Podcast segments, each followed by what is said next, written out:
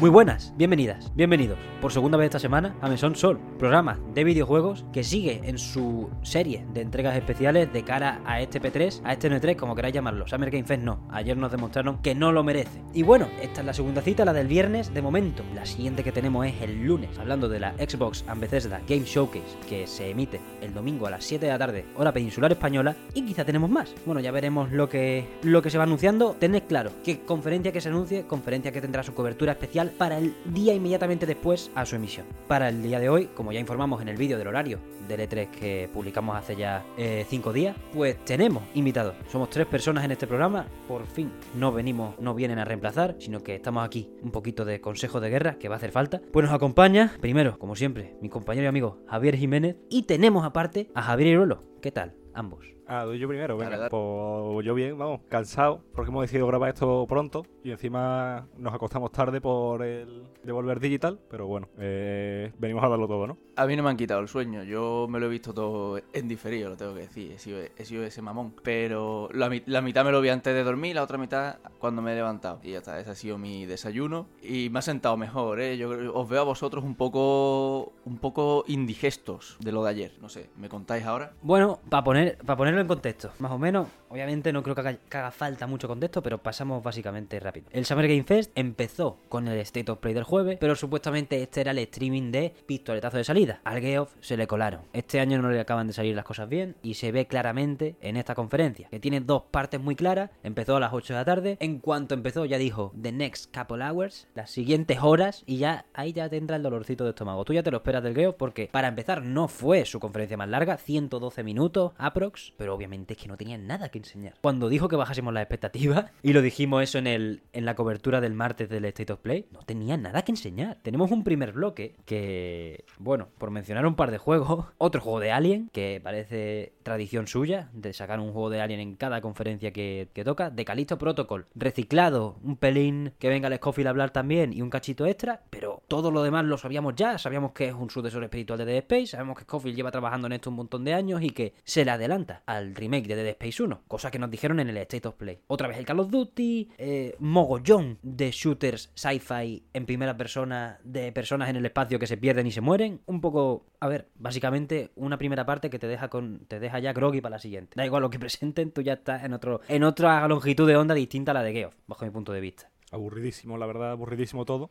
Fue, salvo alguno que otro que era salvable, la mayoría eran eran, eran eso. Juegos del espacio, de tiros, el Call of Duty nuevo, que todos los enemigos visten igual que tus aliados, o sea que el fuego amigo ahí va a ser la risa. Mm. Y, y no sé, no mucho más eh, interesante. O sea, yo de, de la primera parte poco tengo que decir porque, porque no he visto prácticamente nada. Cuando he estado buscando cosas importantes, pues de, de ahí no había nada. Lo único, lo del... Vamos, lo del Street Fighter porque me gusta, pero que aún así me ha sudado todos los cojones. Y después, ¿qué más? Pues lo del... El, el RTS este. Hey, Ese sí, lo he visto. Lo de... ¿Y qué más? Ah, bueno, el Flashback 2. Y... Escúchame, no, no, no digo que me guste, ¿eh? Digo que es lo que, es lo que Ya, he visto, ya, es lo que he visto. Y... Y bueno, sí, la mierda de... Y lo del Callisto Protocol y más mierdecita de- del espacio, pero ya está. Bueno, y lo del God Simulator 3 también, también me he enterado. El, el siguiente es del 1, el 3. A ver, eh, quiero pasar, no quiero que se nos haga mucha bola esta parte, porque honestamente yo creo que no merece la pena cubrirla. Es verdad que Pero sí, dieron Sí. unos pelotazos también. El Fallout New Vegas 2 entró en esta conferencia, ¿no? sí, lo estamos, lo estamos buscando todavía. El DLC del Elden Ring también. De hecho, Elden Ring 2 no es Sí. un DLC, se va a hacer un juego nuevo. ¿Y no anunciaron el port de Bloodborne para PC? Blood in the Borne se va a llamar. No, pero es un tema. Yo creo que lo principal de, de esta primera parte es que. O sea, una conferencia tiene que tener dos cosas muy sencillas para ser buena, más allá de la duración. Juegos nuevos o información extendida de verdad de los juegos que ya se conocen. Pues esta conferencia no tiene ninguna de las dos. Las novedades son o CGI que no enseñan el juego de verdad o bastante normalitas porque apelan a un público que primero yo creo que no se ve estas conferencias. El jugador de Call of Duty promedio no se ve esta mierda. El jugador de Flashback 2 espero que se la vea por, y se haya ido contento porque si no, que no sé dónde están. O sea, cuando ¿dónde veo Killy, cuando ¿Dónde veo Killy dijo, anunció, anunció el juego y dijo una queridísima franquicia de, de hace 30 años sin una entrega y nos presenta la y nos presenta la secuela no no no y nos presenta la secuela de un juego y yo no sé cómo está bien de, cómo de bien está flashback pero llamar franquicia a una cosa y tiene solo una entrega es echarle un par de huevos eso va a empezar. Pero bueno lo que se vio lo que se vio tú no- presentar trailers con CGI siendo el shooter más genérico, o el, tipo de shooter más genérico que hay, que es cubículo de nave espacial, sci-fi y estamos todos mal, es no apelar a ningún público, básicamente. Igual que el juego de Mick Gordon, que luego me enteré de que lo que hace es poner banda sonora, no desarrolla nada el hombre, o sea, es, músico. Que lo, como lo publicitaron, pues también falta de conocimiento, pensé que era el director o algo. Pues no, es el típico juego que te venden porque está aquí el de la banda sonora de este icónico juego. Como el de Medium tenía al, al Yamaoka de Silent Hill, que es verdad que pone muchísimo, pero es un juego de horror, no un puto juego del espacio. Tenía todas las típicas de venderte la moto y no tenía nada del resto, de lo poquito bueno que se suele dejar para el final y que al final la conferencia pues fue una hora 50 minutos, un poquito más, de... Bueno, que, que cogió fuerza quizá en la segunda parte. Si queréis pasamos ya a ella. Si queréis destacar lo que sea de la primera parte, es que no...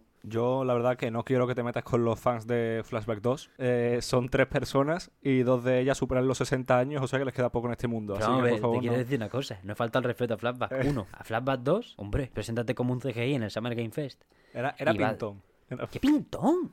Bueno, vale, vale, vale. No, no, no, puedo llegar a entenderlo que es pintón. Y puedo llegar a entender que no soy de shooter intergaláctico cerrado. Abierto sí, los Halo me gustan. Pero cuando me metes en una puta nave y sé que no voy a salir de ahí en toda la campaña, pero bueno, eh, porque para eso está Callisto Protocol, que va a ser probablemente el único con empaque, el único con, en condiciones. Una cosa te quiero decir, ¿eh? Dime, dime. Como curiosidad. Acércate. ¿Te acuerdas lo que hablamos de, de lo de enseñar los personajes del Street uno a uno, no sé qué? Pues ya han empezado, pero es que encima lo, han- lo están usando en, en una conferencia así, en plan como... Ah, mira, un personaje del Street Fighter 6 y ya vamos a empezar así todos los meses. No, es que, es que el GF este año se le han escapado todas. Yo creo que conseguir el Den Ring la ha quemado. Primero porque este año no hay juego. Con la tontería no hay juego. Entre que se va el Breath of the Wild, se va el Starfield y que el God of War está en la cuerda floja, sobre todo después del último anuncio de esta conferencia, este año no hay juego. Este año se ha quedado sin pelotazo. En los Game Awards, rascará lo que sea, de lo que sea. Se va a tirar por todos lados porque esta conferencia, aunque no vaya a cargarse su credibilidad porque ya ha ganado todas las partidas, ya L3 está por debajo y está tan por debajo que lo que estábamos comentando antes de grabar, el cabrón se ha visto bien, Yo no sé el cabrón se ha visto bien, he dicho, vamos a anunciar, vamos a tener evento físico en 2023 para plantarle cara al E3. Y es como, ¿tú de qué vas, macho? Eso, eso. Además eso, han dicho para, para plantarle en cara, para hacer competencia al E3 físico. Quiero decir, yo no quiero defender al E3 en exceso, porque es un evento de las editoras y si las editoras no lo apoyan, pues se queda en una feria como, como cualquiera de gaming. Porque si no va Sony a anunciar, si no va Xbox a anunciar, si no va nadie a anunciar, son consolas puestas en riel. Como un mangafé más grande, básicamente. No hay más. Pruebas los juegos que haya. Pero a mí me parece lógico que sea, vamos, lo hablamos en el episodio cero de, de este programa, que sean las editoras las que se monten el chiringuito en una feria y no tengamos que depender de un intermediario que está por aquí buscando producción para su show, buscarse un kilo y medio extra para su cuenta bancaria y colar los mierdas, pues como yo que sé, pues como a The Rock anunciando el tráiler de Black Adam con una,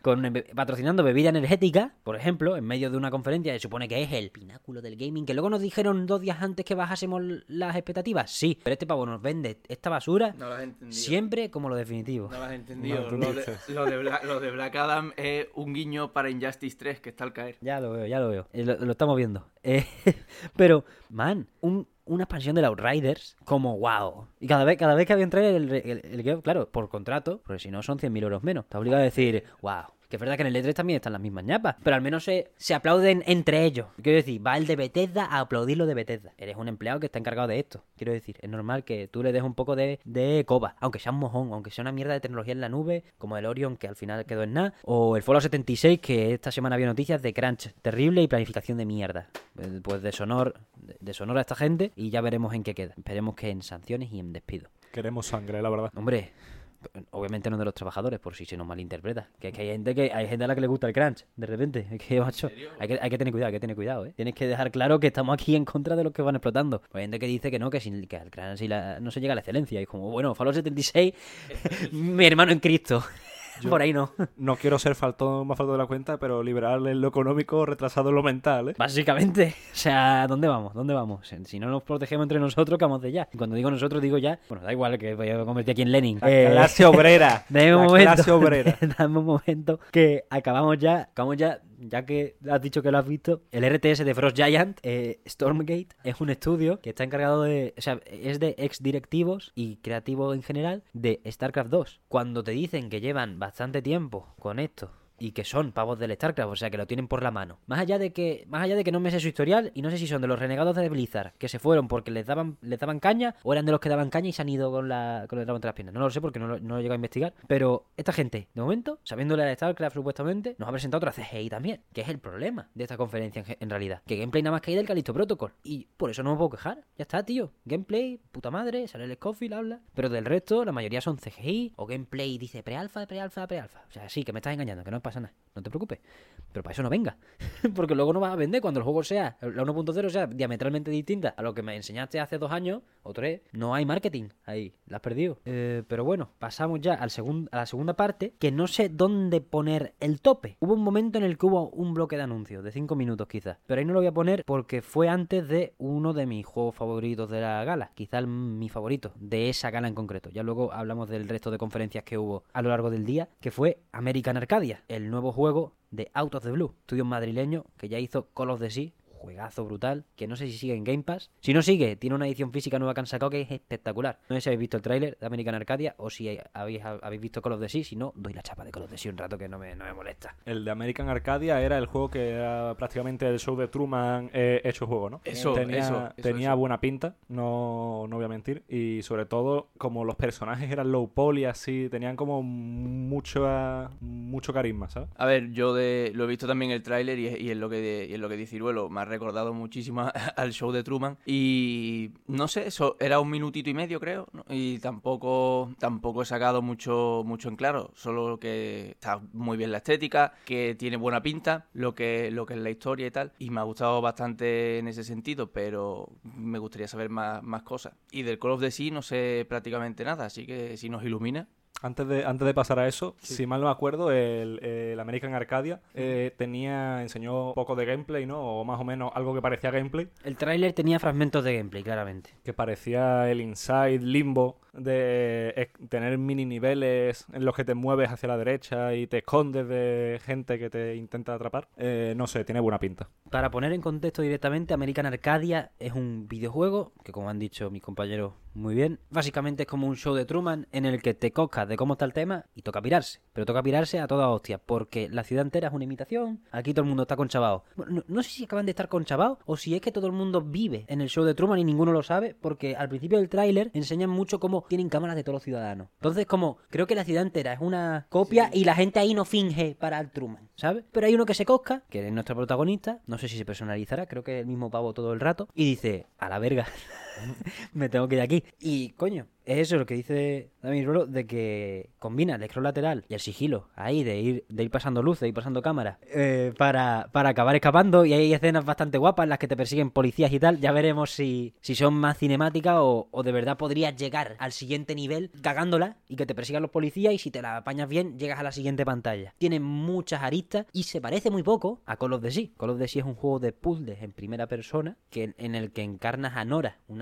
la mujer de un investigador, que también es muy aventurera, pero que viene a buscarlo porque ha desaparecido. Está en una, eh, está en una isla de en medio del. No acuerdo si era del Pacífico o del Caribe. Pero se tiene que ir a una isla a tomar por culo porque eh, creo que se llamaba Henry, el, el- el marido. Me, la estoy jugando ahí. Pero, joder, ha desaparecido. Cuando llega el campamento está vacío totalmente. Pues hay un montón de puzzles que son. Bueno, un montón no. Es muy corto el juego, dura como unas 4 horas. Yo imagino que American Arcadia tirará por- también por esa latitud. Me parece una, mm, un enfoque nuevo muy interesante porque se notaba mucho que en Call of Sea tenían muy por la mano lo que estaban haciendo. Yo me esperaba que el siguiente proyecto fuese mucho más conservador. Y no, para nada. O sea, no es un. No sé cuánto tendrá de puzzle luego, pero por el enfoque, por la. mm, por el cambio en la estética y sobre todo la, historia que nos quieren plantear, yo creo que es un movimiento muy valiente y que a todo el que le guste de todos modos American Arcadia, aunque vaya lo, lo que ha visto, sí le puede ser recomendable Call of the Sea para ver cómo se la gastan en cuanto a la historia, porque la historia es muy buena, no se apoyan los puzzles, los puzzles son, son unas barreras que te diga, coño,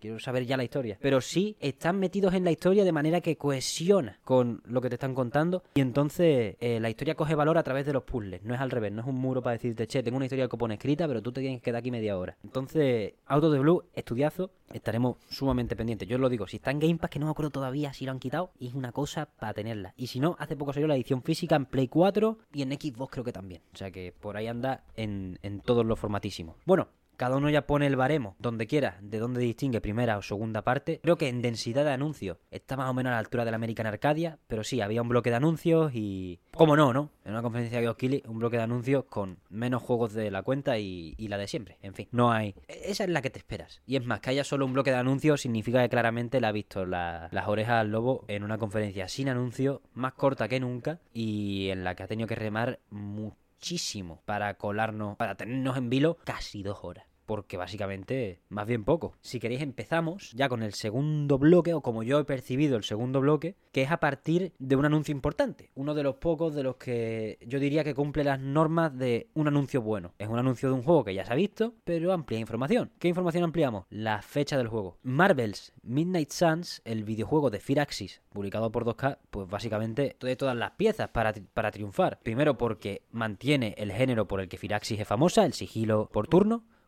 Perdón, la estrategia por turno y tiene los superhéroes de Marvel, que será la licencia más poderosa que han tenido, ya que esta gente pues ha hecho XCOM, ambos XCOM y el y la expansión del medio, que no me acuerdo cómo se llama. Pero eh, este juego a lo largo de, lo- de los meses, porque creo que se presentó a finales del año pasado, tampoco lleva tanto tiempo por ahí, pues ha generado ha llegado a generar muchas dudas debido a que en los gameplays que se han visto vive un poco de un sistema de cartas, a la vez que los turnos, a la vez que un poco de acción dinámica. Los gameplays no acaban de dejar claro lo que tenemos que esperarnos de este Midnight Suns y el principal problema que se estaba viendo es que no había fecha y que quizás atrasaban porque ni ellos tenían claro eso. Se estaba rumoreando incluso que de verdad en Firaxis había dudas acerca de cartas sí, cartas no, que acabamos de hacer, hacemos un XCOM y ya está. Pues bueno, parece que las dudas se han disipado de golpe o que las noticias pues iban un poco, poco afinadas porque salen cuatro meses, 7 de octubre, a no ser que nos hayan mentido a la cara, que no sería la primera vez, por supuestísimo, en una conferencia de su majestad. Lo que vimos pinta bien, es otra cinemática, es que no puedo hablar tampoco. Sí, gameplay no se vio ni un solo frame, pues todo una cinemática de, de superhéroes saltando por ahí, Venom haciendo cosas, una bruja fea le tiene un hechizo y se lo lleva para su team, eh, no sé, no mucho más, la verdad.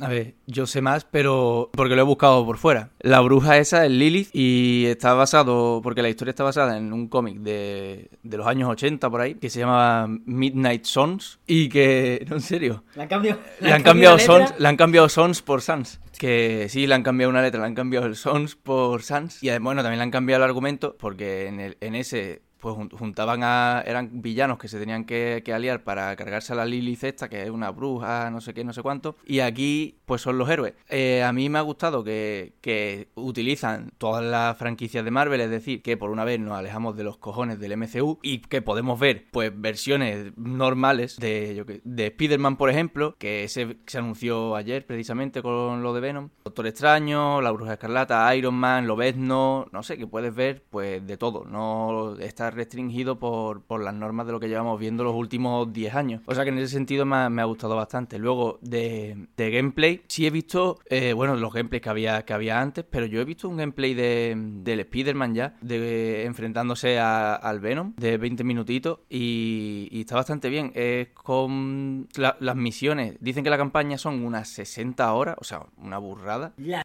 Fire Emblem, cabrón. Y las misiones son de. Tienes que cogerte tres personajes de los que tienes. Eh, hay, hay como un. O sea, el lobby es como una, como una guarida, tal, que me recuerda a la colmena de, del Avengers, para el que lo haya jugado o para el que lo haya visto. Y te coges el equipo de, tres personajes y te vas por ahí a hacer las misiones en ti- distintos escenarios. Tampoco soy experto porque no he jugado los XCOM, pero dicen que es parecido. Pues luego es verdad que lo que habéis dicho del sistema de, de cartas y, y tal, que tampoco tengo ni puñetera idea, pero a mí no me ha disgustado, me gustaría, me gustaría probarlo y me ha llamado la atención bastante. Mira que no soy muy de juegos de estrategia, pero es que últimamente le tengo, le tengo ganas, tengo ganas de, probar este. Y, y lo que te dije ayer, estoy mm, debatiéndome la vida de si me compro una Switch, coacciono a mi hermano o qué coño hago, pero me voy a jugar el Fire Emblem Three Houses. Precisamente me he acordado de, de eso, del mejor juego de 2019.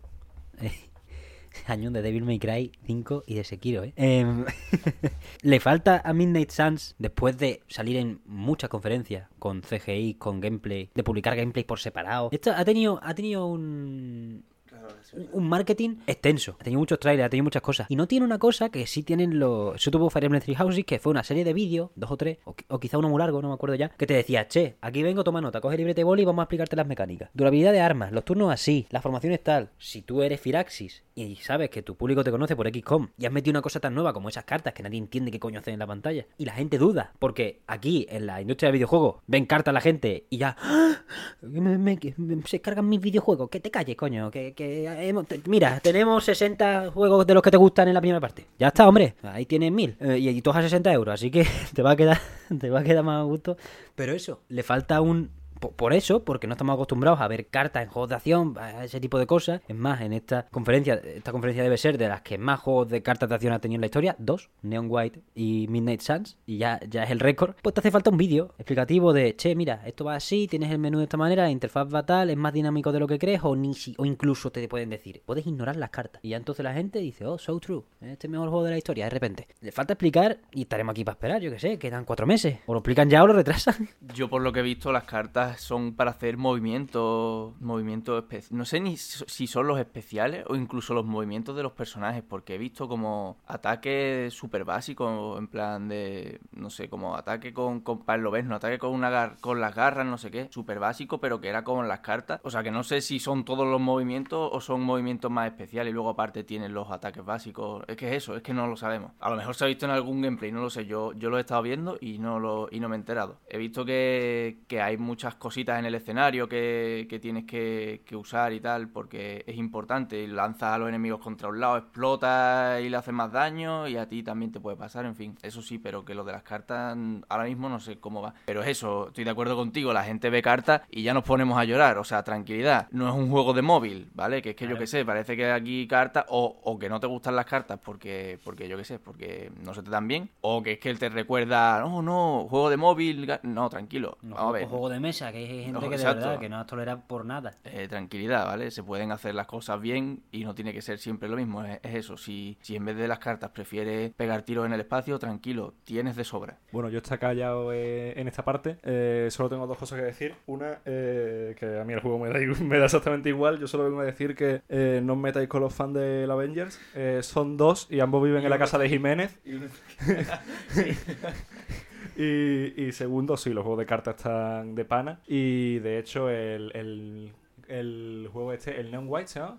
Neon White. Neon White eh, mm, lo han enseñado aquí y tenía buenísima pinta. Y, ta- y tampoco meterse con los fans de los juegos de móviles porque están de enhorabuena. Dos juegos de mi, de mi hoyo que se enseñaron ayer también de los creadores de Genshin Impact. Eh, ambos tienen buena pinta y si tienes un móvil y tienes miles de euros para gastarte en el gachapón, tiene pinta de que va a ser eh, tu día de fiesta. Pues sí, Neon White eh, se amplia información, ya tenemos fecha, 16 de junio, comparte, la comparte con un juego del que hablaremos ahora en breves instantes. Y luego, pues mi joyo, si no te gusta el gachapón anime a full porque son más ricos que ninguna empresa de videojuegos ahora mismo en el planeta, y esto lo digo muy en serio, o sea, Genshin Impact generó más de 4.000 millones de dólares en su primer año de lanzamiento y, vamos, y estamos a punto de llegar al segundo año. O sea, aquí no hay, aquí no hay coñas ya con mi joyo. Eh, como se enteren ciertas compañías europeas, francesas, de cómo mueve el gachapón de mierda, no van a llegar al nivel de mi joyo porque no tienen cariño por los videojuegos, que al menos en- se nota un poco que tienen allí en el estudio chino, pero se pueden venir tiempos oscuros. De momento vamos a disfrutar de lo que nos va dando. Estudio que empezó con Honkai Impact Third, menos sonado, pero al final el que les dio la pasta para hacer el Genshin Impact, pues anunció la secuela de este, Honkai Star Rail, coming soon,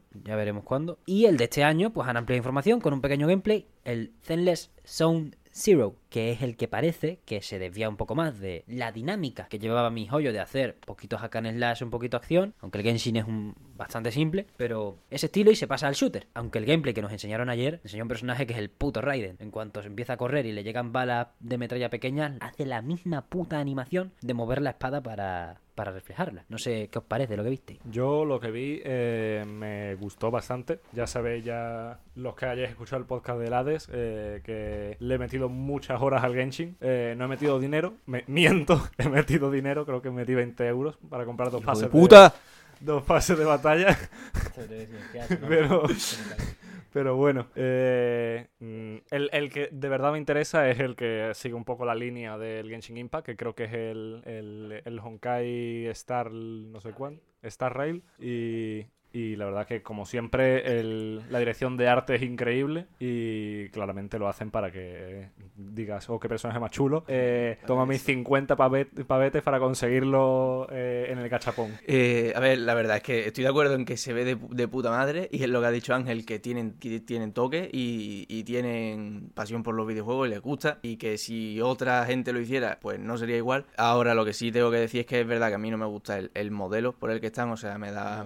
Me da pena que sea así porque si fueran juegos, digamos, normales, sin faltar el respeto, no, no es normales, No, sí, normales, normales. El puto gachapón es una mierda pre- predativa. pues a eso Que voy. quede por delante. Que si no fueran gachapón de estos que son gratuitos, entre comillas, pero que luego tienes dos formas de pagarlo, o con infinitas cantidades de dinero o con infinitas cantidades de tiempo y tu alma, pues me interesaría más, me interesaría más. Yo probé el Genshin también y, y todo lo que es, digamos, pues me gustó visualmente, me gustó jugablemente, me, me gustó todo, pero no me gustó la sensación que te daba el, al avanzar, al progre- o sea, el progreso, el avance, no, no me gustó por esos motivos que, que estoy diciendo. Sé que hay gente que, que es que le gusta especialmente ese tipo de, de juego, no, no lo comparto, no entiendo muy bien el, el por qué, pero sé que hay gente que le gusta, así que, que supongo que, que bien por ello. Ya digo que, que a mí me gusta todo, pero no me gusta ese modelo, entonces no probablemente no les daré no les daré oportunidad a lo mejor lo pruebo pero no me dedicaré no lo jugaré mucho por, por eso mismo no sé si, si quieres decir algo más ahora que he dicho esto señor Javier Iruelo Sí. Que el Genshin me gusta mucho, que me dejes tranquilo. Sí, hombre, no.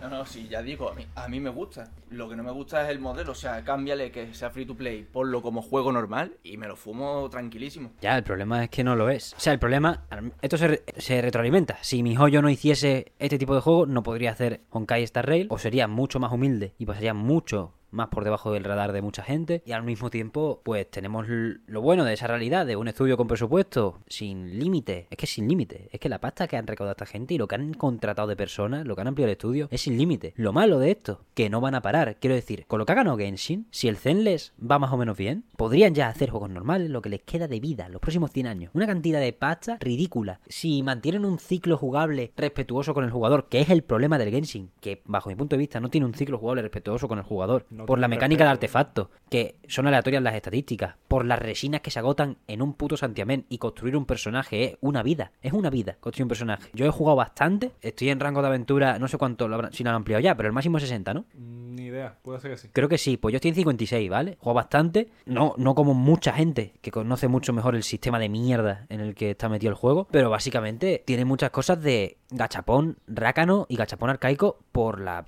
básica regla de que desde el principio estaban en la cresta de la ola. Honkai era la misma, Honkai Impact Third, el primero, era la misma mierda, pero como no lo jugaba ni Cristo, porque no habían demostrado nada, pues tuvieron que ponerse friendly. Y se pusieron friendly la gente se esperaba que cuando llegase el Genshin fuese como el Honkai. Y nada más lejos de la realidad. Todavía, cuando vamos a llegar al comienzo de su tercer año de Genshin Impact, pues ni estamos cerca de que arreglen las resinas ni los artefactos porque no hace falta. Y eso es un problema gordo, porque al menos estos tienen por la mano la acción y el bucle jugable, más o menos, para dedicarle una hora al día. Y no progresan con tus personajes, pero bueno, eh, para dedicarle una hora al día, despreocupado. Si juegas despreocupado es lo mejor. Pero los estudios que le copien, ni por asomo van a tener esa soltura con la parte más jugable o la parte más videojuego del videojuego y no la parte tómbola y basura. Mm, La verdad que a mí mierda no me falta para soltarle al, al Genshin. La resina es prohibitiva, eh, los regalos diarios eh, son inexistentes y si los hay son una mierda. Eh, no te dan estrellas para el gachapón ni... Bueno, ni así le pagues, no. Si le pagas te dan, claramente, ya faltaría.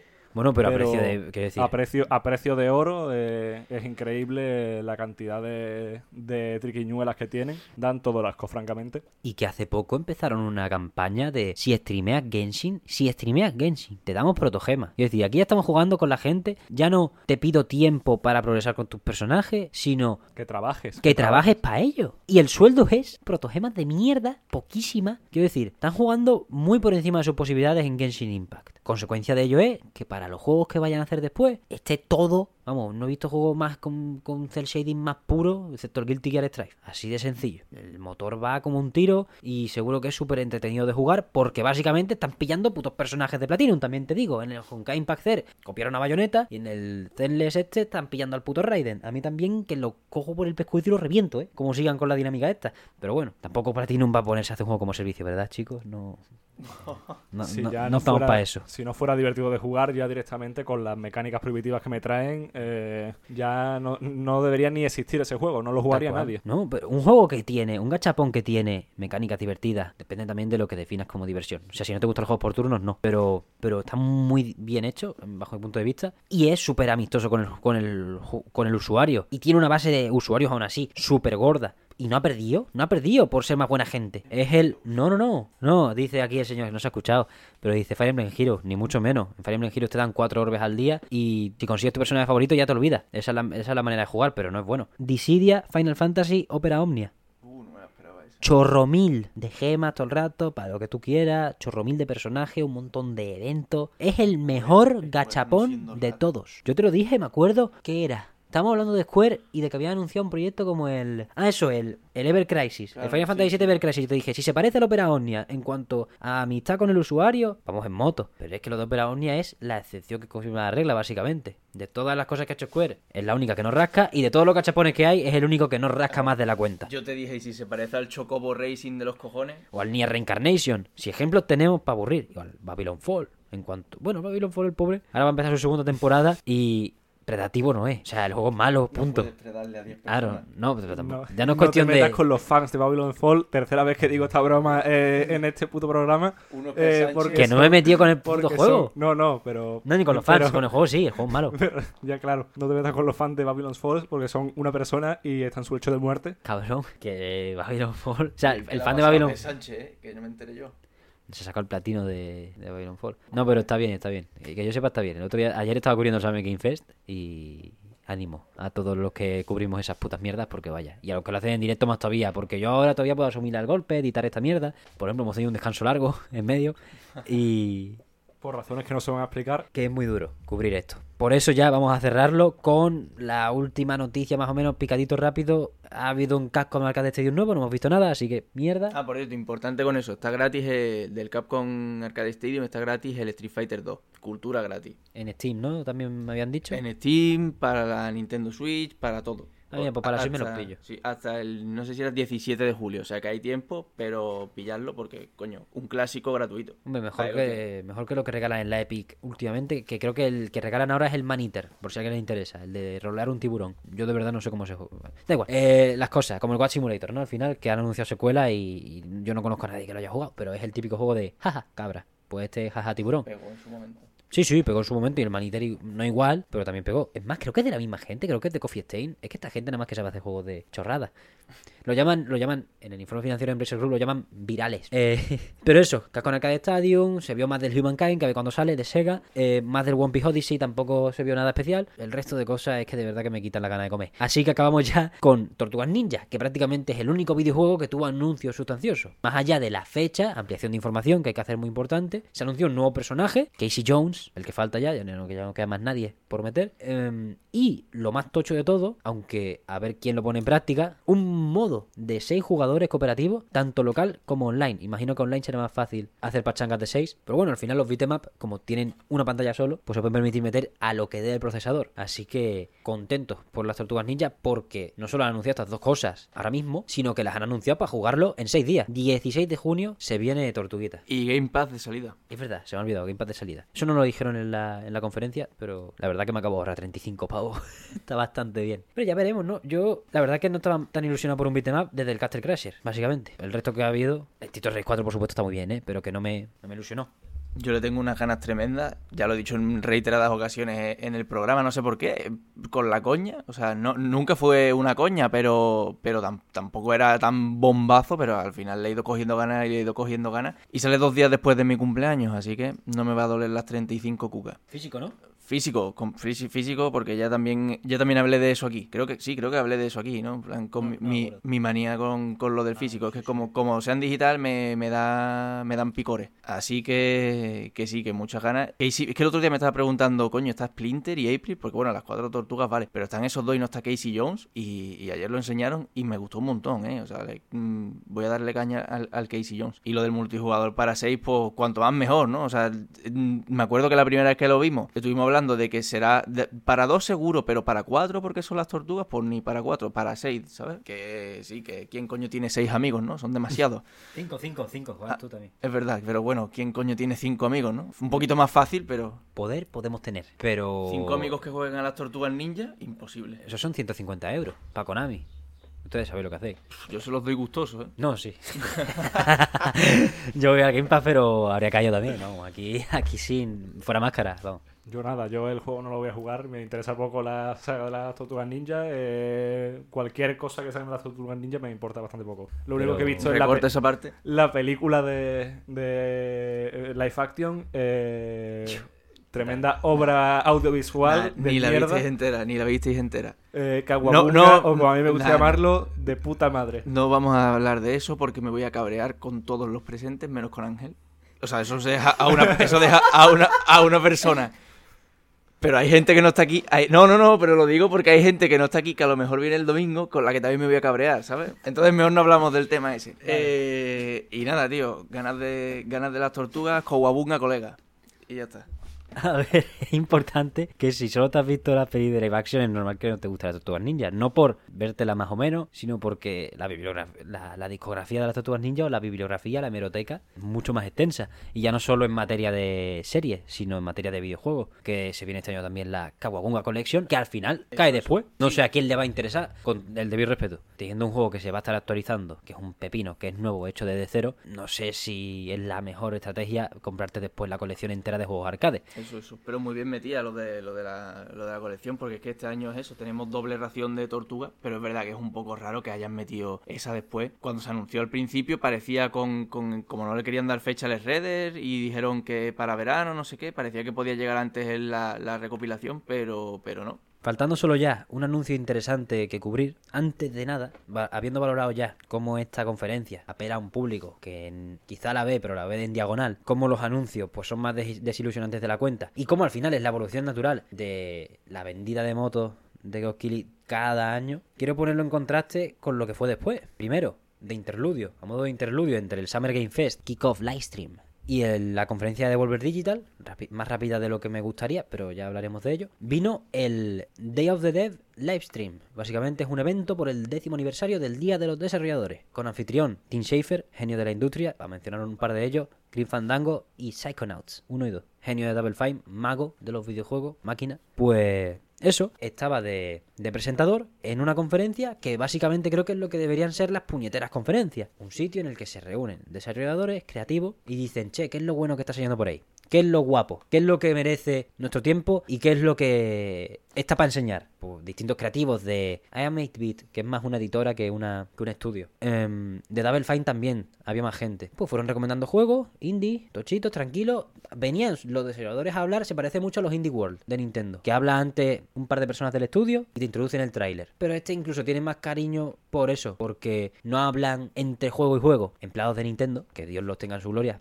porque hacen los Indie World también. Pero cuando te lo presentan, cuando te dice Tim Schafer, che, checa esto, que esto va a ser un melocotonazo de escándalo, ahí hay que hacer un poco más de caso que si te lo dice un vídeo de Nintendo, con el debido respeto. Y enseñaron un par de cosas, y estuvimos viéndolo. No sé, Javier, si quieres tú empezar con alguno. Francamente, no me acuerdo de ningún juego que, de esa parte, solo recuerdo que fue mejor que la otra conferencia. Ujú. Creo que me suena uno de que ibas eh, como nadando hacia atrás en un río. Era muy chulo. Eh, típico indie, eh, supongo que de historia retrospectiva del cambio climático y tal, pero era muy pintón. Y me quedé mm, prendado, vamos. Me, me- me- acuerdo de él solo por lo que vi. No me acuerdo ni de qué. ni de nada más de la conferencia, solo de, ese trailer que era especialmente bonito. Ok, estoy de acuerdo porque precisamente es el que he destacado en la miniatura del, del programa. Y estamos hablando del Nayad punto uno. Sale este año para PC de momento solo, o al menos es la única plataforma anunciada. Y es español de España, como American Arcadia. Así que ayer nos fuimos bien alimentados, al menos en cuanto al desarrollo de juegos patrios, que se merece un buen foco. Joder, yo creo que sí, es de los. Esos dos juegos son de los cinco mejores que se han presentado. Se presentaron ayer. Me acabo de acordar de otro juego que también vimos en esa conferencia, eh, Roots of Pacha, eh, un Stardew Valley bastante pintón también, eh, con poderes y la verdad que se nota que bebe de- del otro juego indie, del Stardew Valley, de calle, pero se le ve también con posibilidades de ser un gran indie. Y claramente, si te ha gustado el anterior título o los eh, eh,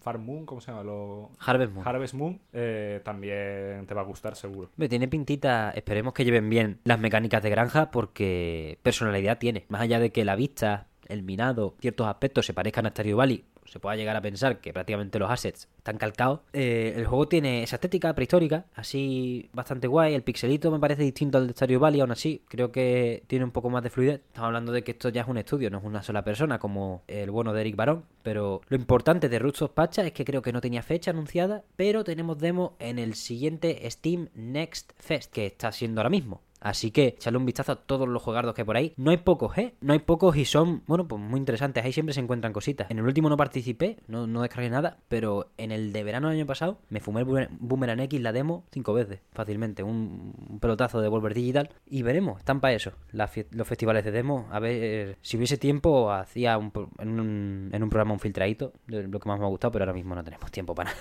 No tenemos tiempo para nada. Eh, otros juegos que se anunciaron en este interludio presentado por Tim Schafer, yo, yo voy a insistir todo el rato que está por ahí, es el Time Flies, Muy interesante ese juego. bastante guapo. Básicamente, Javier Jiménez, te lo explico.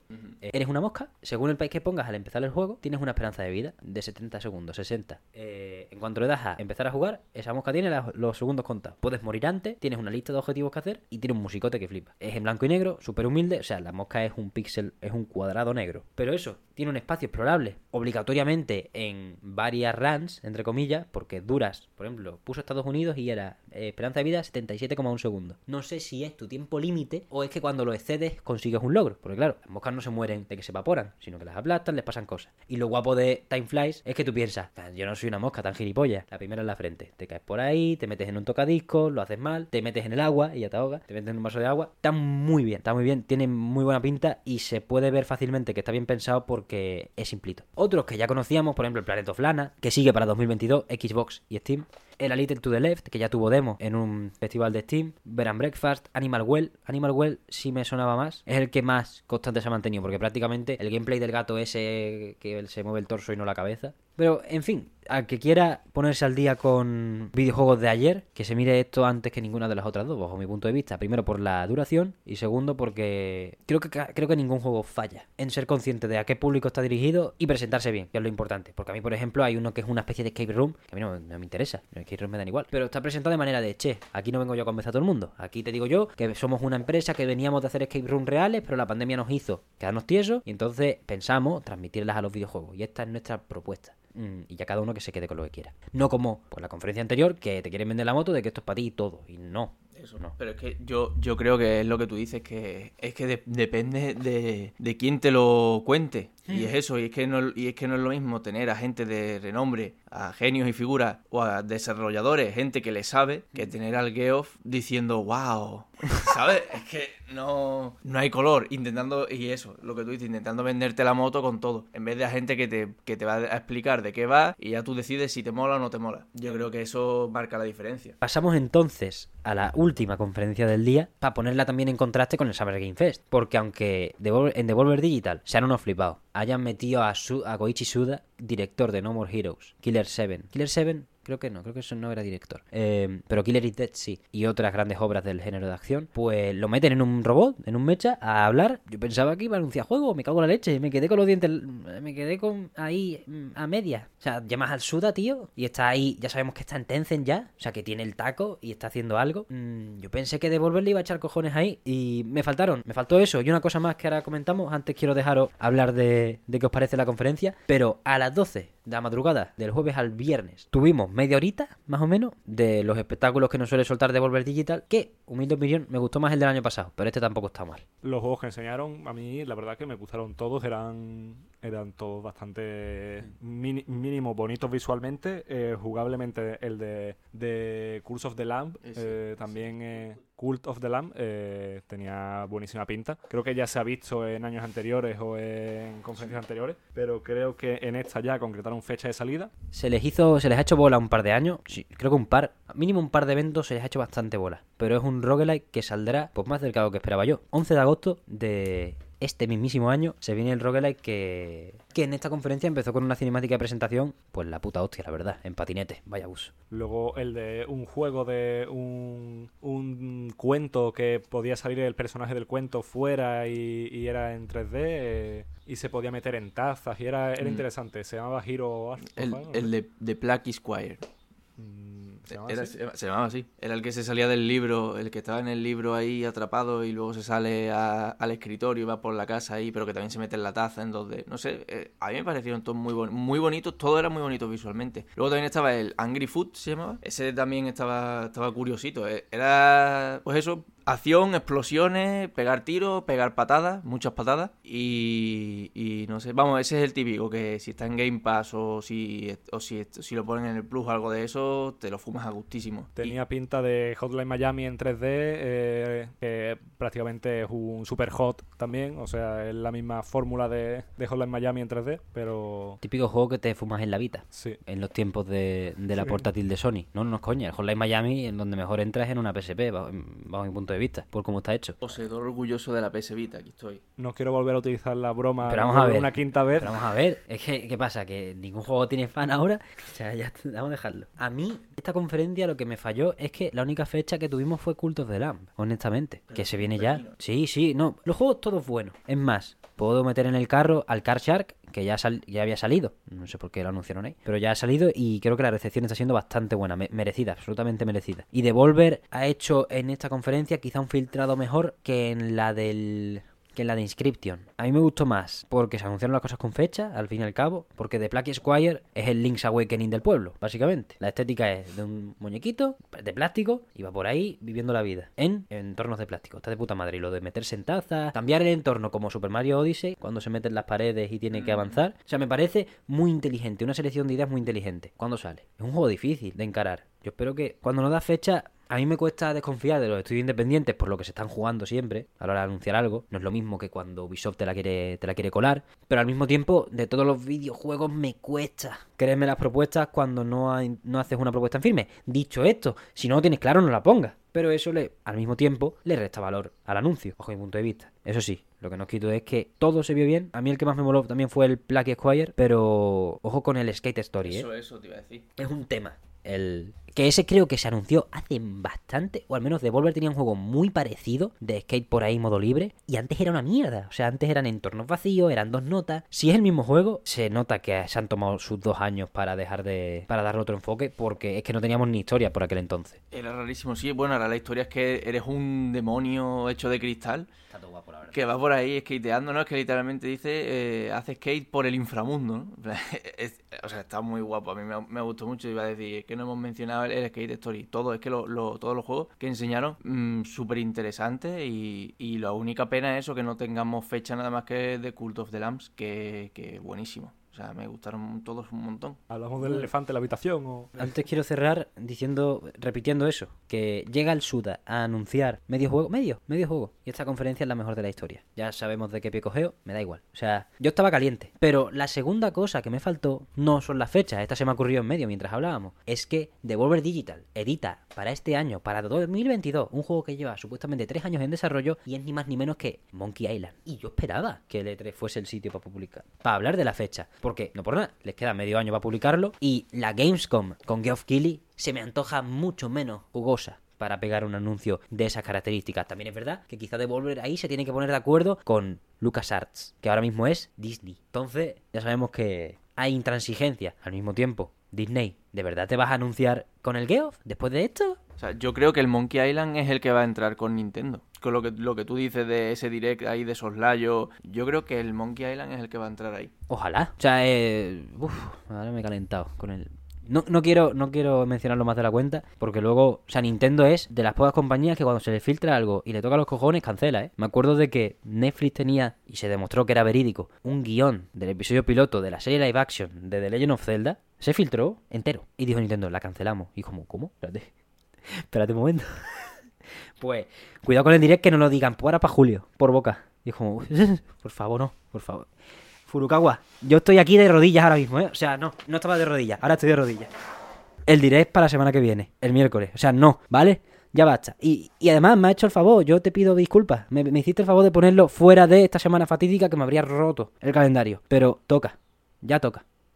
Por favor. Se ha puesto de rodillas, en efecto. Doy fe. Se ha escuchado, si no se ha escuchado mínimo la silla rodar, ¿eh? Y ya yo creo que podemos hablar del último anuncio, ¿no? De la, del Summer Game Fest. El increíble y muy esperado por literalmente nadie remake. Es el que peor, yo creo que es el que más...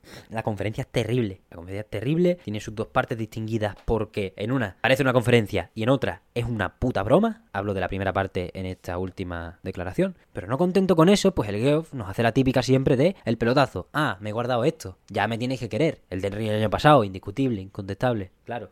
Si, coges, si me metes por el culo dos horas y media de anuncio, pero en el minuto 2 horas 25 tienes un gameplay extendido de Elden Ring, o un trailer extendido más bien de Elden Ring, pues la gente no te va a decir nada. Porque ha venido Miyazaki, ha puesto los huevos y Bandai Namco, pues le- te ha pagado no sé cuánto, o le has pagado Bandai Namco no sé cuánto. Me da igual cómo vayan los trapicheos, que Osquilis embolsó un kilo y medio en esa conferencia. Mínimo, en bruto, para él, o neto, como sea, sin impuestos. Y en esta, pues el pelotazo el pelotazo es ya no el juego que se anunció, sino que quizás está volviendo poco a poco con un plus viciado un poquito y con, y con Jimbo en estado de gracia está volviendo un poco, un poco, ¿eh? No quiero decir, luego ya lo de- demostrarán, me callarán la boca base de lanzamiento. Pero hasta que el juego de este año de Sony sea, siga siendo The Last of Us Part 1, el remake de un juego con menos de 10 años de edad, me puedo aventurar a decir que estamos viéndole las orejas de vuelta un poquito a la Sony mala. A ver, eh, es que yo veo ridículo el remake, la verdad. Primero salió en Play 3, le hicieron un remaster para Play 4. Tal cual. Mm, No sé, no tengo la información, no la he buscado, no sé si está también en Play 5, a lo mejor es, ju- es jugable o hicieron el eh, para que fuera retrocompatible, pero ¿Está en la PS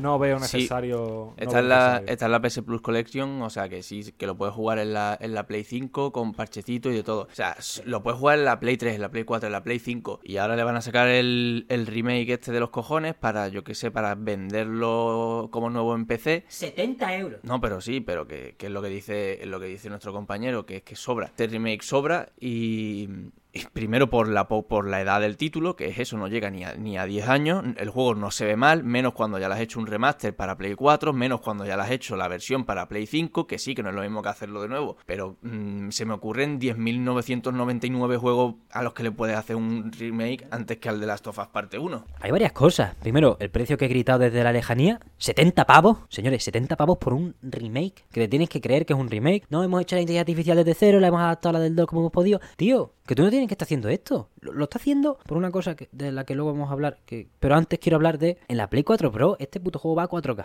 ¿Cómo que remake? Y las, y, y las imágenes que pusieron en el trailer como si se viese de culo, como si literalmente eh, lo estuviese viendo en una tele de tubo el juego, cuando es mentira, así no se ve. Así no se ve. Infinitamente mejor. O sea, las imágenes que ponían de este es el remaster y al lado aquí está el remake. Para empezar, lo que has hecho es ponerle arrugas al Joel, que déjalo tranquilo al hombre porque en esa época, en ese juego está joven. El segundo ya está machacado. Pero en este es un chaval que se folla 25 notas a escopetazo en, la, en el final del juego. A mí no me toque las narices. O sea, no puedes. Parece el. Me recordó de repente. No la voy a pillar a ustedes porque soy un. De repente me ha entrado la vena de viejo. Pero se parece a un actor español al que se llama José Sacristán, que es muy viejo, es muy viejo. Es muy viejo. Y tiene las mismas arrugas en la cara y es como pavo. Le has puesto arrugas de un pavo de 70 y pico años que está. Es eso. Es, estás haciendo un remake de un videojuego que funciona a 4K en una Play 4 Pro. Escalado y tal. Pero en, una tele 4K se ve puta madre como un Red Dead. Como un Red Dead 2. Así que, ¿a quién coño quieres engañar con esto? A mucha gente vas a engañar con esto. Es el problema. Mucha gente. Más enfocado a PC, yo creo, que a las consolas de Sony, ¿no? Pero, ¿tú crees que en PC, para empezar, vas a subir el price tag a 70 pavos? Cosa que en PC, nada más que ha tenido la valentía, la valentía de hacer Square Enix con Final Fantasy VII Remake, que es indiscutible y encima está en la Epic, o sea que tampoco habrá vendido tan bien, o al menos eso espero, porque eh,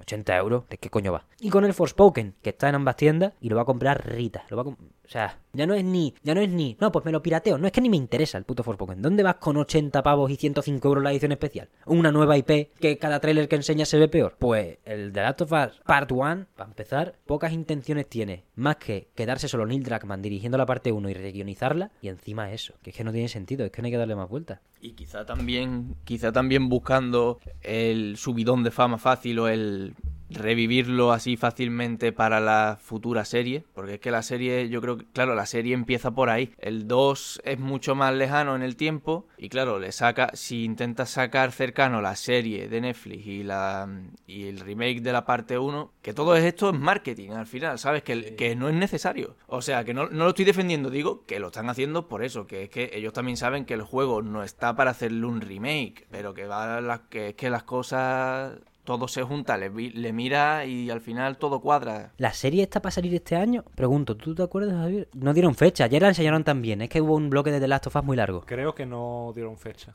O al menos a mí no, no, me acuerdo, también te digo, no me acuerdo porque tampoco le presté mucha atención, me importa bien poco la serie. Yo ya me jugué el juego, yo con eso me quedo tranquilo. No, yo igual, ¿eh? Pero Estamos hablando de que este juego sale, por cierto, el 2 de septiembre de este año. Sale en tres meses. Quiero decir, la serie ponte que sale en 2023. O que empieza en 2022 y es la típica semanal, como Juego de Tronos o cualquier otra. ¿No podrías tú, Sony, que llevas un par de fallos ya de marketing, de comunicación y de todo? Si es que te da igual porque tienes la mano ganadora. Yo lo entiendo. Pero como mis hoyos, puedes hacer las cosas mejor. Y no ya para no ya pa tenernos más contentos, sino para vender más. Tú no puedes sacar The Last of Us Part 1 el año que viene, con su décimo aniversario, con un poquito más de sentido, dice 10 años celebra, como Skyrim, no pasa nada, no pasa nada, si está feo, da igual. Eh, pero edición décimo aniversario, cabe, es celebración, 40 pavos, rescalado. ¿El que has hecho? Si es que no te has esforzado. A mí no me puede defender la moto ahora de que la IA está rescalada, está rescalada, reinventar, que es la del 2. A mí qué me importa. Y es más, peor todavía, a la gente, la gente le dio el gote de Last of Us parte 1 por ser como era, no por meterle ahora la IA del The Last of Us parte 2. ¿Dónde va? ¿Te carga? No, no digo que te cargues el juego, probablemente no. Naughty 2 no pega punta sin hilo, normalmente, o en el 99% de los casos. Este puede ser el primero que digo yo, ¿dónde vas, Naughty 2? Es el primero, un charte, todo lo que han hecho, y la primera vez que digo yo, ¿dónde coño vais? o sea, Neil Dragman, pavo, estás comido. O sea, ¿dónde vas con esta mierda? ¿Dónde vas? Porque lo que a mí me parece más importante, y no estoy informado del todo de esta mierda, pero creo que Bruce Straley, el codirector de The Last of Us Parte 1 en 2013, que no se llamaba Parte 1, se llamaba The Last of Us, ya no está en Naughty Dog y no está con este proyecto. Mi principal inquietud con esta mierda es que, para empezar, el pavo, el Neil, es el que ha llevado él solo lo de. Bueno, él solo no, él dirige un par de capítulos o uno de la serie de HBO. The Last of Us Parte 2 es suyo entero, con todo el crunch que ello implica. Y por ello a mí, ni mi hijita, este tío, ni mi hijita, ya no me da igual lo que haga creativa de manera creativa. Este tío tiene a su espalda una mochila gorda y pesada, que parece que a todo el mundo le sudan los cojones. Pero lo más importante, lo más importante no, lo que, a lo que quería llegar, lo más importante es el crunch. Lo que quería llegar es que este pavo está esperando a que se va su colega director, que pasó, las pasó canutas para sacar ese puñetero juego, y ahora quiere remaquearlo, reguionizarlo, y se ve claramente las intenciones en la portada nueva del juego. En la portada original son Ellie y Joel, escala 1-1, juntos, porque el juego va de Ellie y Joel, y en este juego está la Ellie ampliadísima que ocupa toda la carátula, y el Joel es un diminuto pitufo en blanco y negro. Yo no quiero, o sea, ¿por qué eh, quiere agitar el avispero de esa manera? Cuando hay un consenso tan claro de que The Last of Us es ambas partes uno de los hitos más importantes en la historia de los videojuegos. La parte 2 tiene menos de hitos por la falta de innovación, pero ambas, ambas partes ensamblan una de las mayores historias jamás contadas para mucha gente, en una PlayStation o en un videojuego en general. Así que, ¿dónde estás yendo, Neil? Con esta mierda porque primero se te ha olvidado o se le ha olvidado todo el mundo la que la que la ha llevado a un estudio del más alto nivel y encima está pe si, si esto es como yo digo que quiero investigarlo bien y esto se sabrá con el paso de los años le están intentando pegar la puñalada al pavo con el que al final eh, consiguió hacer las cosas. También son codirectores de Uncharted 4 si no recuerdo mal. A mí me has desbloqueado un miedo que cuando has dicho que era el remake de la parte 1 eh, ya me está jodiendo porque puede haber dos caminos. Uno, o que me partan el juego original en dos, junto con el DLC, y me cobren 80 euros por cada parte cuando salga la segunda parte del remake. O, dos, que le hagan un remake al The Last of Us parte 2, el cual está recién salido del horno. Así que en cualquiera de los dos casos es ridículo y, completamente. Eh, vamos, no me importa ni la primera parte, me va a importar una segunda. Yo te digo, un un remaster de la parte 2, que es así que no es jugable en Play 5, ojo con esto, ¿eh? Un remaster de la parte 2, como el que se hizo de la parte 1, puede caer perfectamente. Lo de partirlo en partes no lo creo porque al final lo llaman Part 1 para juntarlo con la Part 2, que se llama literalmente el siguiente juego. Y no tener The Last of Us, no, mucha gente puede decir el del nombre, gordo, puesto, barras. Yo no voy a ponerlos en un ranking ni, decirlo, o sea, no, no he jugado al 2. Pero los estás equiparando, ya los has equiparado. Y ya con los cambios que hagas en el guion para un poco sentar la postura que plasmas en la portada, aunque el juego sea muy de Ellie, ¿eh? porque al final Ellie es la protagonista de The Last of Us, se puede, eh, sin contar la parte 2 se puede decir, pero mamona, Parece Joel un secundario del póster de los... Ven- O sea, aquí tengo yo dos pósters, el de la peli de Han Solo y el de la peli de, del Hobbit de la batalla de los cinco ejércitos. Y está más chico el, el Joel que, que el rey de los elfos del Hobbit. Pero te digo una cosa, luego eso es un poco contradictorio porque en la serie parece más bien al contrario. En la serie parece que toda la importancia se le está dando al Joel y, el, y este va a ser el actor de Joel y Joel lo vamos a poner así y Joel va a hacer no sé cuánto, ¿sabes? Y, y ahora que lo dices lo de él y parece un poco contradictorio luego con la serie. Pero vamos, que aún así yo creo que sí por ahí los tiros de que este remake va un poco para el tema de la serie, que además es eso, también está metido el Neil Druckmann y yo creo que Neil Druckmann está ahora mismo un poco corrupto, se le ha ido un poco la pinza y está aquí viendo billetes y dinero, metido en todos los proyectos y, y eso, y ahora mismo no, no veo otra cosa. Y si pudiera, ya te digo yo que, que es eso, que es lo que dice Javier, que hacía el remake del The Last of Us parte 2 tres años después de haber salido, es que le da igual, ¿sabes? Yo el remaster no lo veo para nada imposible.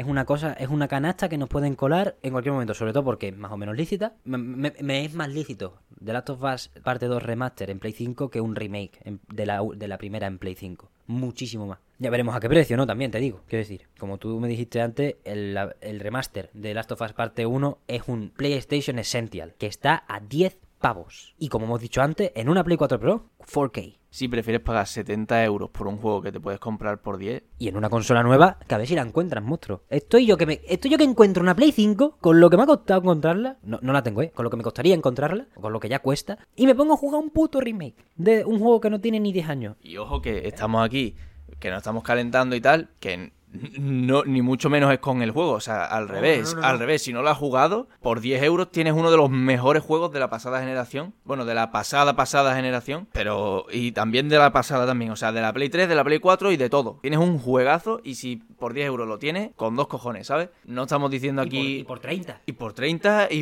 y por, y por y en su momento de salida por lo que por lo que valió, por 50 o 60, da igual. O sea, que es un juegazo, que no estamos aquí de culo con eso. Estamos de culo pues con las prácticas que están haciendo y ya lo hemos explicado por el remake y que estas cosas sobran. Pero ya digo que sí que el juego súper recomendable y sí y, y más por el precio que está. Eso, ya está. No tiene nada que ver una cosa con la otra.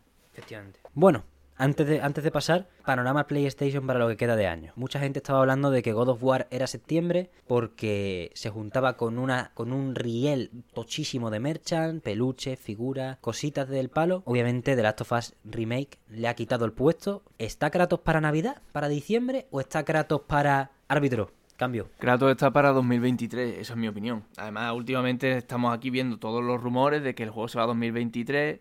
Es eso, una de dos, o que esté para Navidad o que esté para 2023. Pero yo creo que el el God of War es el típico juego que no quiere estar para Navidad porque ya ahí no entran los Game Awards, que, que es donde se desenvuelve como pez en el agua. Y vamos, que ya ganó el, primero, ya lo ganó en su momento. Y, y yo creo que, que sí, que se va para, para 2023. Que por mí perfecto, ¿eh? me refiero. Es que no tengo, no tengo prisa por, por que salga. Estoy seguro de que va a ser un pepinóstico cuando, cuando salga. Y, y ya digo, por mí mejor porque ahora me estoy jugando el 1. Desde 2018, cuatro años después me estoy jugando el 1 y lo estoy disfrutando un montón. Y por mí que se tomen el tiempo que sea, que más o menos lo acabaré, me den un descansito y le meteré al 2. El God of War eh, nuevo, eh, bueno, nuevo, tiene ya sus años, pero, pero es el último que ha salido, eh, es increíble. Sobre todo la- las hostias que mete Kratos con el hacha nueva, es que eh, se sienten.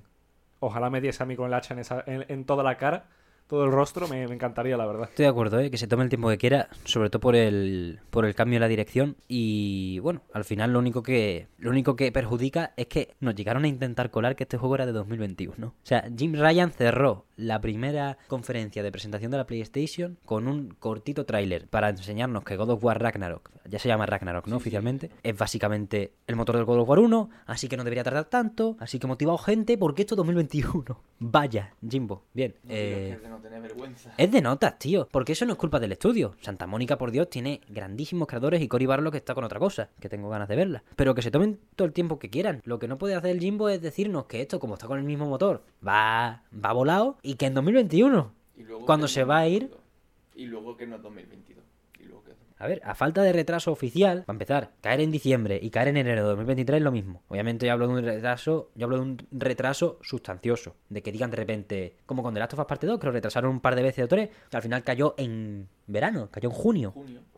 Pues como digan, God of War Ragnarok dentro de un año, intergeneracional, cuidado con esto, en 2020, en verano de 2023 todavía, compartiendo escaparate con, lo, con las ediciones de Play 4, es duro. Sobre todo porque antes no te has callado la puta boca y has decidido decir 2021, luego esto y luego esto. Porque parece que no hay consecuencias en ir vendiendo esto. Pero vamos, esto no lo hace solo Sony, por Dios. Starfield, más de lo mismo. Igual. Y Breath of the Wild, bajo mi punto de vista, un pelín más salvable en tanto que han estado callados como putas todo el rato. Y nada más que ha tocado hablar cuando tocaba retrasar. El resto, a bombo y platillo, que si Starfield se viene, que si vídeos de audio, el Ragnarok que esto está ya volado, que esto es la leche. Pero eso, el panorama aciago, que al final es eso. A nosotros nos da igual porque, primero, están regalando ahora el Plus el 1. Todo el que tenga la membresía y no se haya coscado, que salga de la piedra y por Dios que lo coja. Bueno, lo que venimos aquí es a criticar eso, que Sony se puede marcar un doble combo, puede estaquear la faltada y es sacarnos el remake de The Last of Us parte 1 y retrasarnos el Ragnarok. Ya veremos. Al final, lo guapo de todo, con el panorama ya viéndolo todo completo, el macro entero, es que este era el año de Starfield, Breath of the Wild, secuela y God of War. Y bueno, va a ser el año de Las Tortugas Ninja, Mother of Many y Sol Cresta. Un saludo a todos los jugadores porque estamos a salvo. No creáis que no, no creáis que no. Hombre, no, es que aquí ahora no, no hay videojuegos cuando no hay triple A. Y sobre todo porque en agosto estamos de enhorabuena. Todos los fans de la humanidad, no de los videojuegos, de la humanidad. Todo el que disfrute del ser humano y que le guste la paz. Quien no juegue Bayonetta 3, Entonces yo. Es que lo estás vendiendo mal, ¿eh? Porque me interesa más Bayonetta 3 que la raza humana. ya. O sea, la Pero- raza humana me la suda.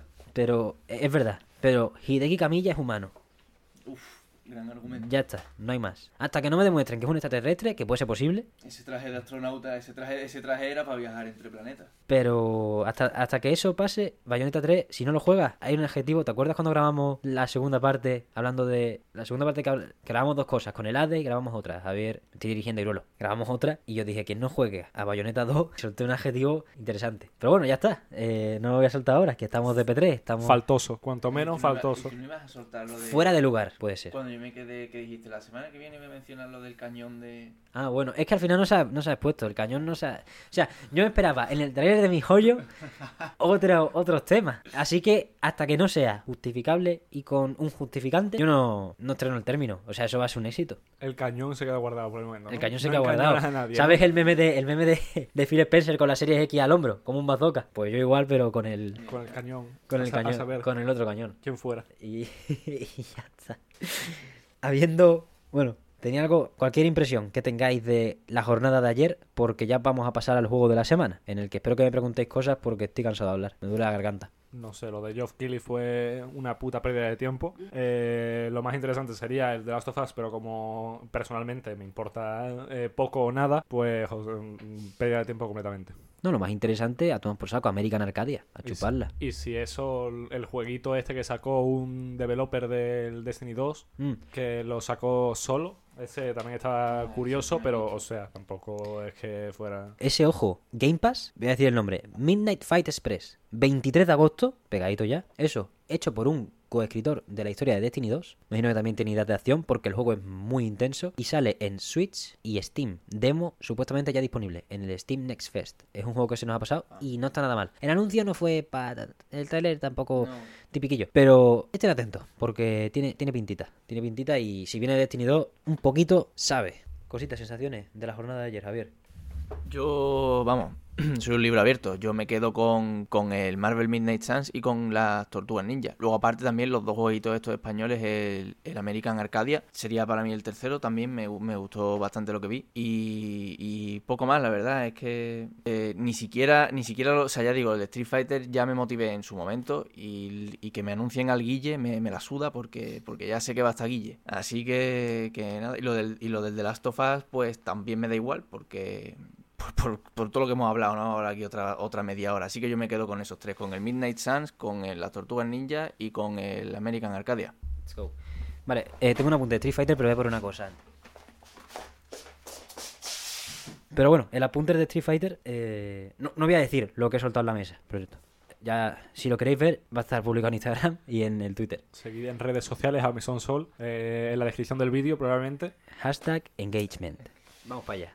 Pero el apunte de Street Fighter es que yo no quiero que desesperes en lo de los anuncios de personajes. Yo creo que es que Geoff está tan a la baja este año que Capcom no le quería dar una putísima mierda. Y le ha dado el anuncio que iban a hacer por un tweet la misma semana. Yo creo que mínimo quedan dos trailers tochos de Street Fighter 6 este año. Uno es en el Evo, que pueden ser otros cuatro personajes, que no es poco. Y el otro es en el como o en los Game Awards o en un PlayStation Showcase no anunciado. El PlayStation Showcase no anunciado no tengo ni información ni mierda, ¿eh? Aquí que no se me acuse. Pero como suelen ser a final de año, pues te lo puedes oler. Eso sí, que no está anunciado todavía. No me acuerdo con qué antelación los anuncian, pero el de septiembre del año pasado ya estaba anunciado, por ejemplo. Así que estaremos expectantes. Pero para el Street va a haber una campaña de marketing en condiciones y yo creo que yo creo que es el momento de dar la cara. No como dice, no, es como el eslogan del juego, no me acuerdo, pero algo como The Moment, no sé qué, eh, tal que te pegue con la gente, que no, que no te quede ahí tieso, que anuncien las cosas, no sea como el Guilty. Pasamos entonces al juego de la semana. Para ir cerrando, pues para, para el día de hoy, iba a decir para esta semana, pero, y, he dicho antes juego de la semana, pero verdaderamente, entre comillas, queda uno, porque el lunes tenemos otro programa y tendremos obviamente otro juego. Mm, lo cuento en esta semana porque al final es el P3, seguimos, seguimos para adelante, pero es verdad que es el lunes. Técnicamente podríamos decir que es el último juego de la semana, contando el Skullgirls Second Encore que tuvimos el, el martes, en el programa pasado, centrado en el State of Play. Pues Norco, señoras y señores, primero voy a presentarlo con respeto, es un juego editado por Raw Fury, de esa selección bonita que suelen hacer. Creo que el Call of the Sea también es de su, de su marca, si no recuerdo mal. Y el American Arcadia, pues se mantiene. Juego que tenemos en Steam y yo lo he jugado en su versión de Game Pass, que es la misma, pero para informar a la gente de que le pego un tiento porque de verdad Norco no me quiero calentar más de la cuenta desde el principio, pero es un juegarraco de pelotas. O sea, aquí, aquí estamos ante una historia, estamos ante uno de los indies del año, muy tocho, se tiene que poner, me da igual el Tunic, voy a tirar ya directamente no quiero hacer comparaciones ni hacer competiciones, porque Tunic es un juego muy distinto y me lo voy a fumar igual en el Game Pass. Y cuando me lo acabe, que no me lo acabo todavía, pues podré, podré decir que podré ponerlos más sobre la balanza. Pero no hace falta comprar los juegos, realmente. Pero lo que quiero decir es que Norco es lo suficientemente fresco, innovador y aún así rocoso en, en lo que deben ser los, los mandamientos del género que, en el que se desarrolla un visual novel porque interactúa, tus decisiones dependen, pesan muchísimo. Es como el Red Strings Club, pero tiene más de. tiene menos de videojuego y más de historia. Me explico. El Red Strings Club es un. Estoy hablando aquí de dos juegos que son peso pesadísimo y estoy haciendo malabares en la cabeza para hacerle justicia a ambos. Son dos historias tremendas, una del estudio español de Constructim. Pues eso, Norco no me recuerda por la ambientación y se pueden enfrentar porque uno es Cyberpunk, como más o menos lo tenemos ya pillado el Cyberpunk, futurista, mucho rascacielos eh, neones el, y, supercorporaciones nos comen por los pies, ¿vale? Y se han apoderado de la sociedad. Mientras que Norco presenta un cyberpunk más realista. Quizá si, si Red Club es el cyberpunk de 2077, Norco es el cyberpunk de 2034 casas normales, casas peores, cruces en las casas, como una casa católica normal. Hay una, por ejemplo, el indicativo más claro de que es un cyberpunk distinto al que nos presentan normalmente los videojuegos y, la, y las novelas, es que en la casa, en la primera casa, en tu casa, hay una estatua de la Virgen, ¿vale? Y dices tú, vale, eso ya, que hay una estatua de la Virgen en un juego cyberpunk ya es rollo, eh, aquí estamos en un tono más realista, más cercano a nosotros y una realidad que es posible. Pero ya cuando a la Virgen se le puede levantar la cara y tiene un puerto USB, dices, mamens atentos a esto, ¿eh? Porque aquí hay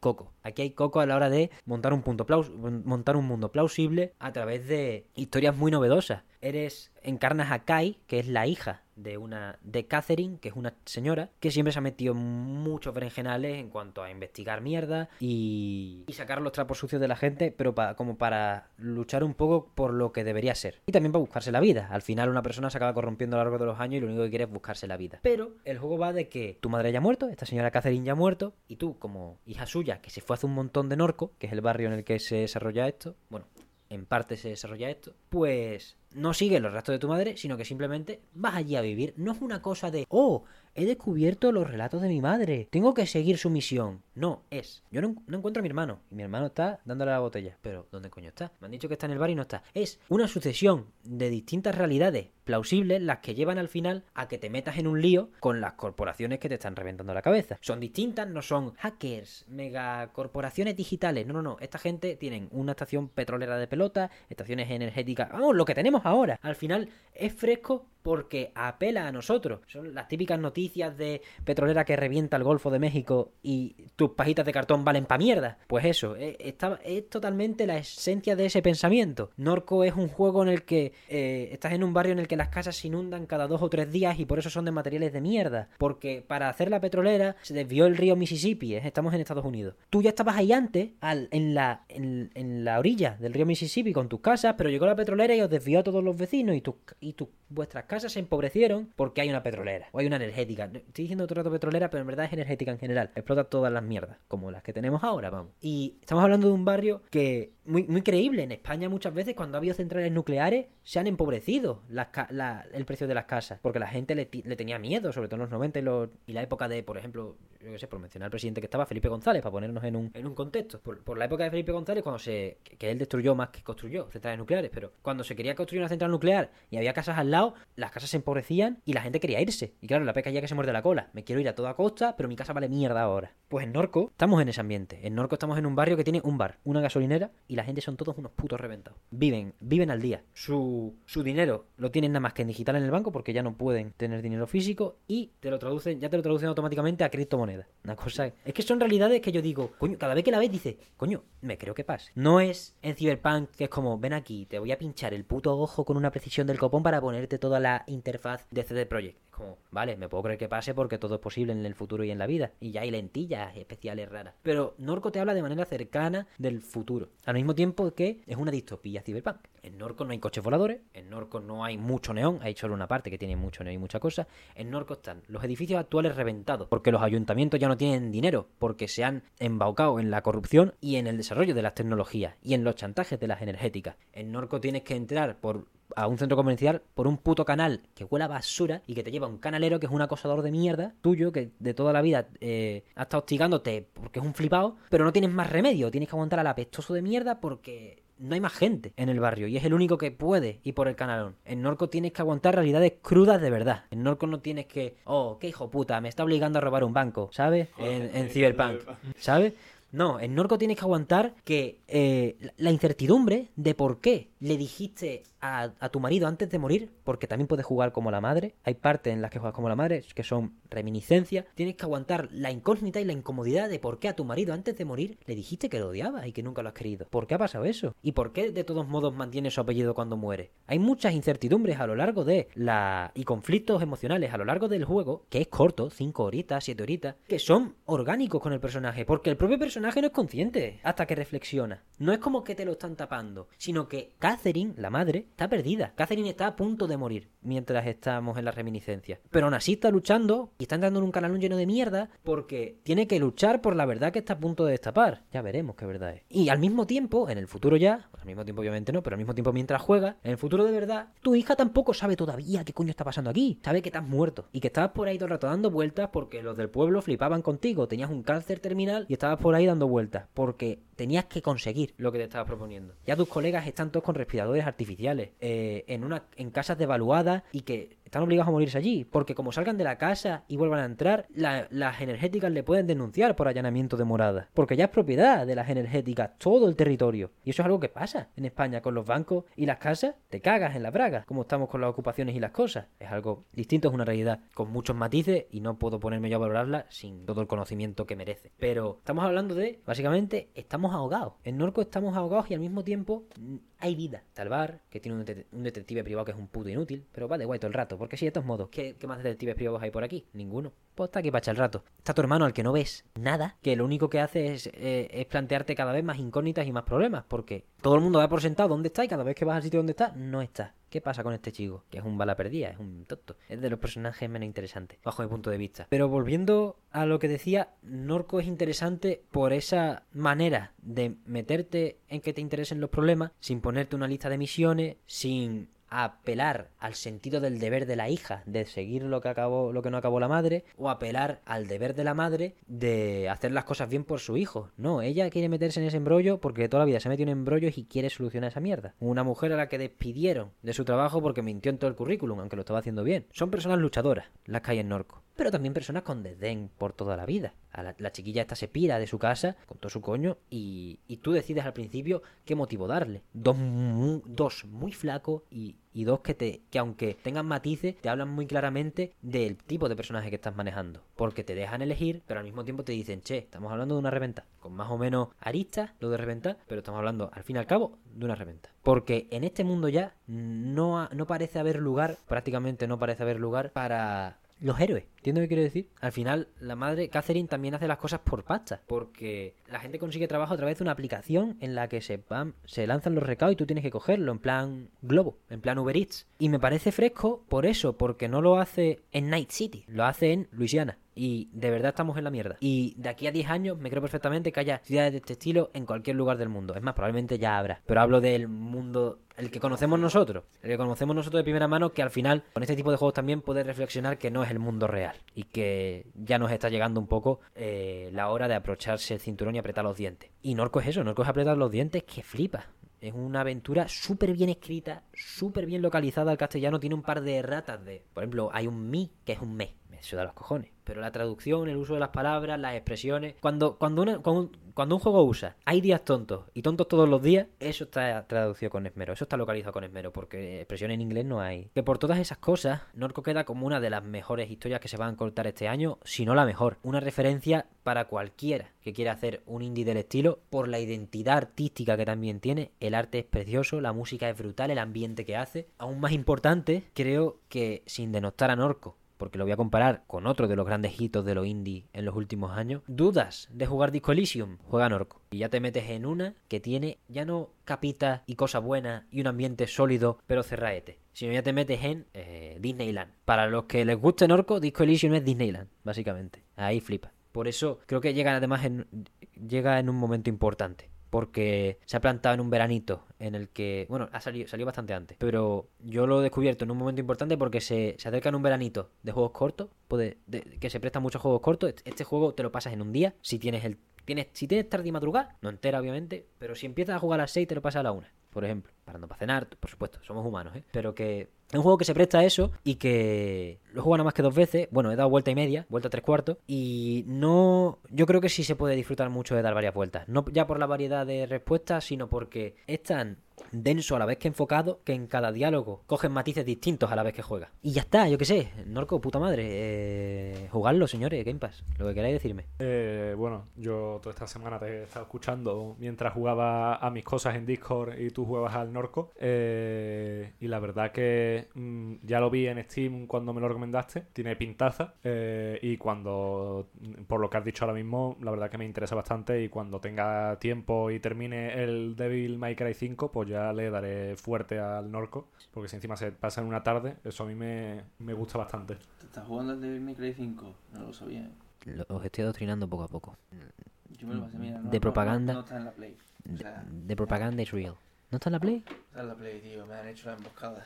No está en la, no está en la Play. Breaking News. No está en Play 4. Eh, Jimbo, otra más, ¿eh? Yo no sé ya cuánta lleva. Eh, Me han destrozado completamente. Me han hecho la encerrona y me he quedado fuera del club. Y mira que me estaba gustando lo que te decía Zenorco, encima cortito. Vamos, este es el típico que me lo cojo para PC y a tomar por culo. Tampoco creo que haga falta tener el PC de la NASA, ¿no? para nada, para nada. Y aviso, ahora está activa la oferta de 3 meses de Game Pass por un euro. A todos los navegantes, incluidos los dos grumetes que tengo aquí al lado. Y ya hablando del DMC5, eh, el DLC de Virgil, literalmente un papi. Y el tema que me trae cuando va matando demonios, eh, si lo tenéis, buscarlo por, por YouTube porque es increíble. Y túmbale mami para que la reprendan los motores, ¿no? Túmbale, Eh, gaso- gasolina. Vale, mami. Súbele mambo. Túmbale, mami, súbele, túmbale, a ver. Me invento la canción Túmbale. Túmbale, mami, eso se queda. Eso sí que. Túmbale, mami. Túmbale mami para que la fe reprenda los motores.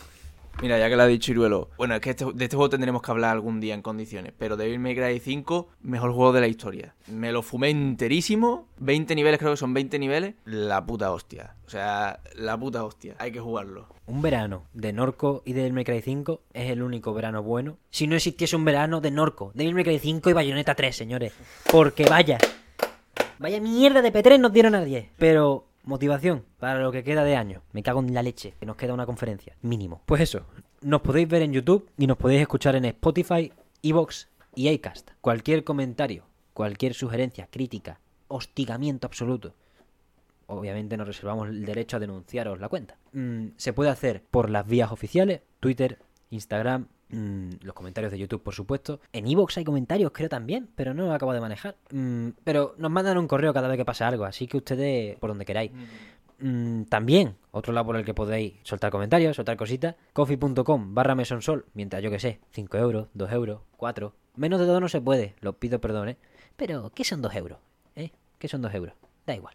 El DLC de Virgil son 2 euros, ¿eh? Ya tuvo que decirlo. Eh, claro, pero si no tenéis el juego, usted esperarse a pillar los DLCs cuando hablemos aquí en el mesón. No me queda nada más que decir, realmente, solo que nos vemos. Bueno, solo agradecer a Javier Olo y a Javier Jiménez su presencia indispensable en el programa de hoy y sobre todo aceptar las condiciones de empezar a grabar a las 9 de la mañana después de que Devolver Digital acabase a las 12 y media de, de esta misma madrugada. Un placer haber estado aquí, la verdad. Eh, siempre es un placer y bueno, espero volver en alguna otra ocasión. Aunque después de que le robe el butano a Ángel, no sé si me va a, permitir volver.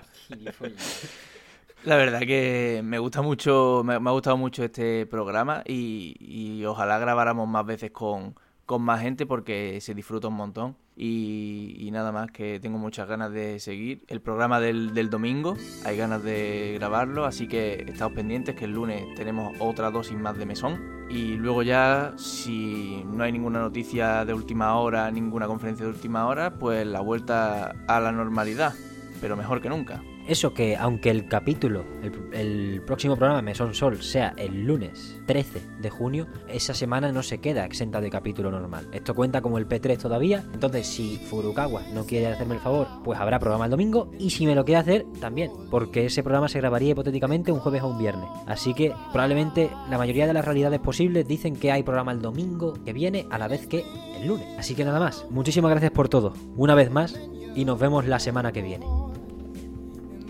El domingo, el, el lunes, el lunes, el lunes, el lunes. La semana que viene no,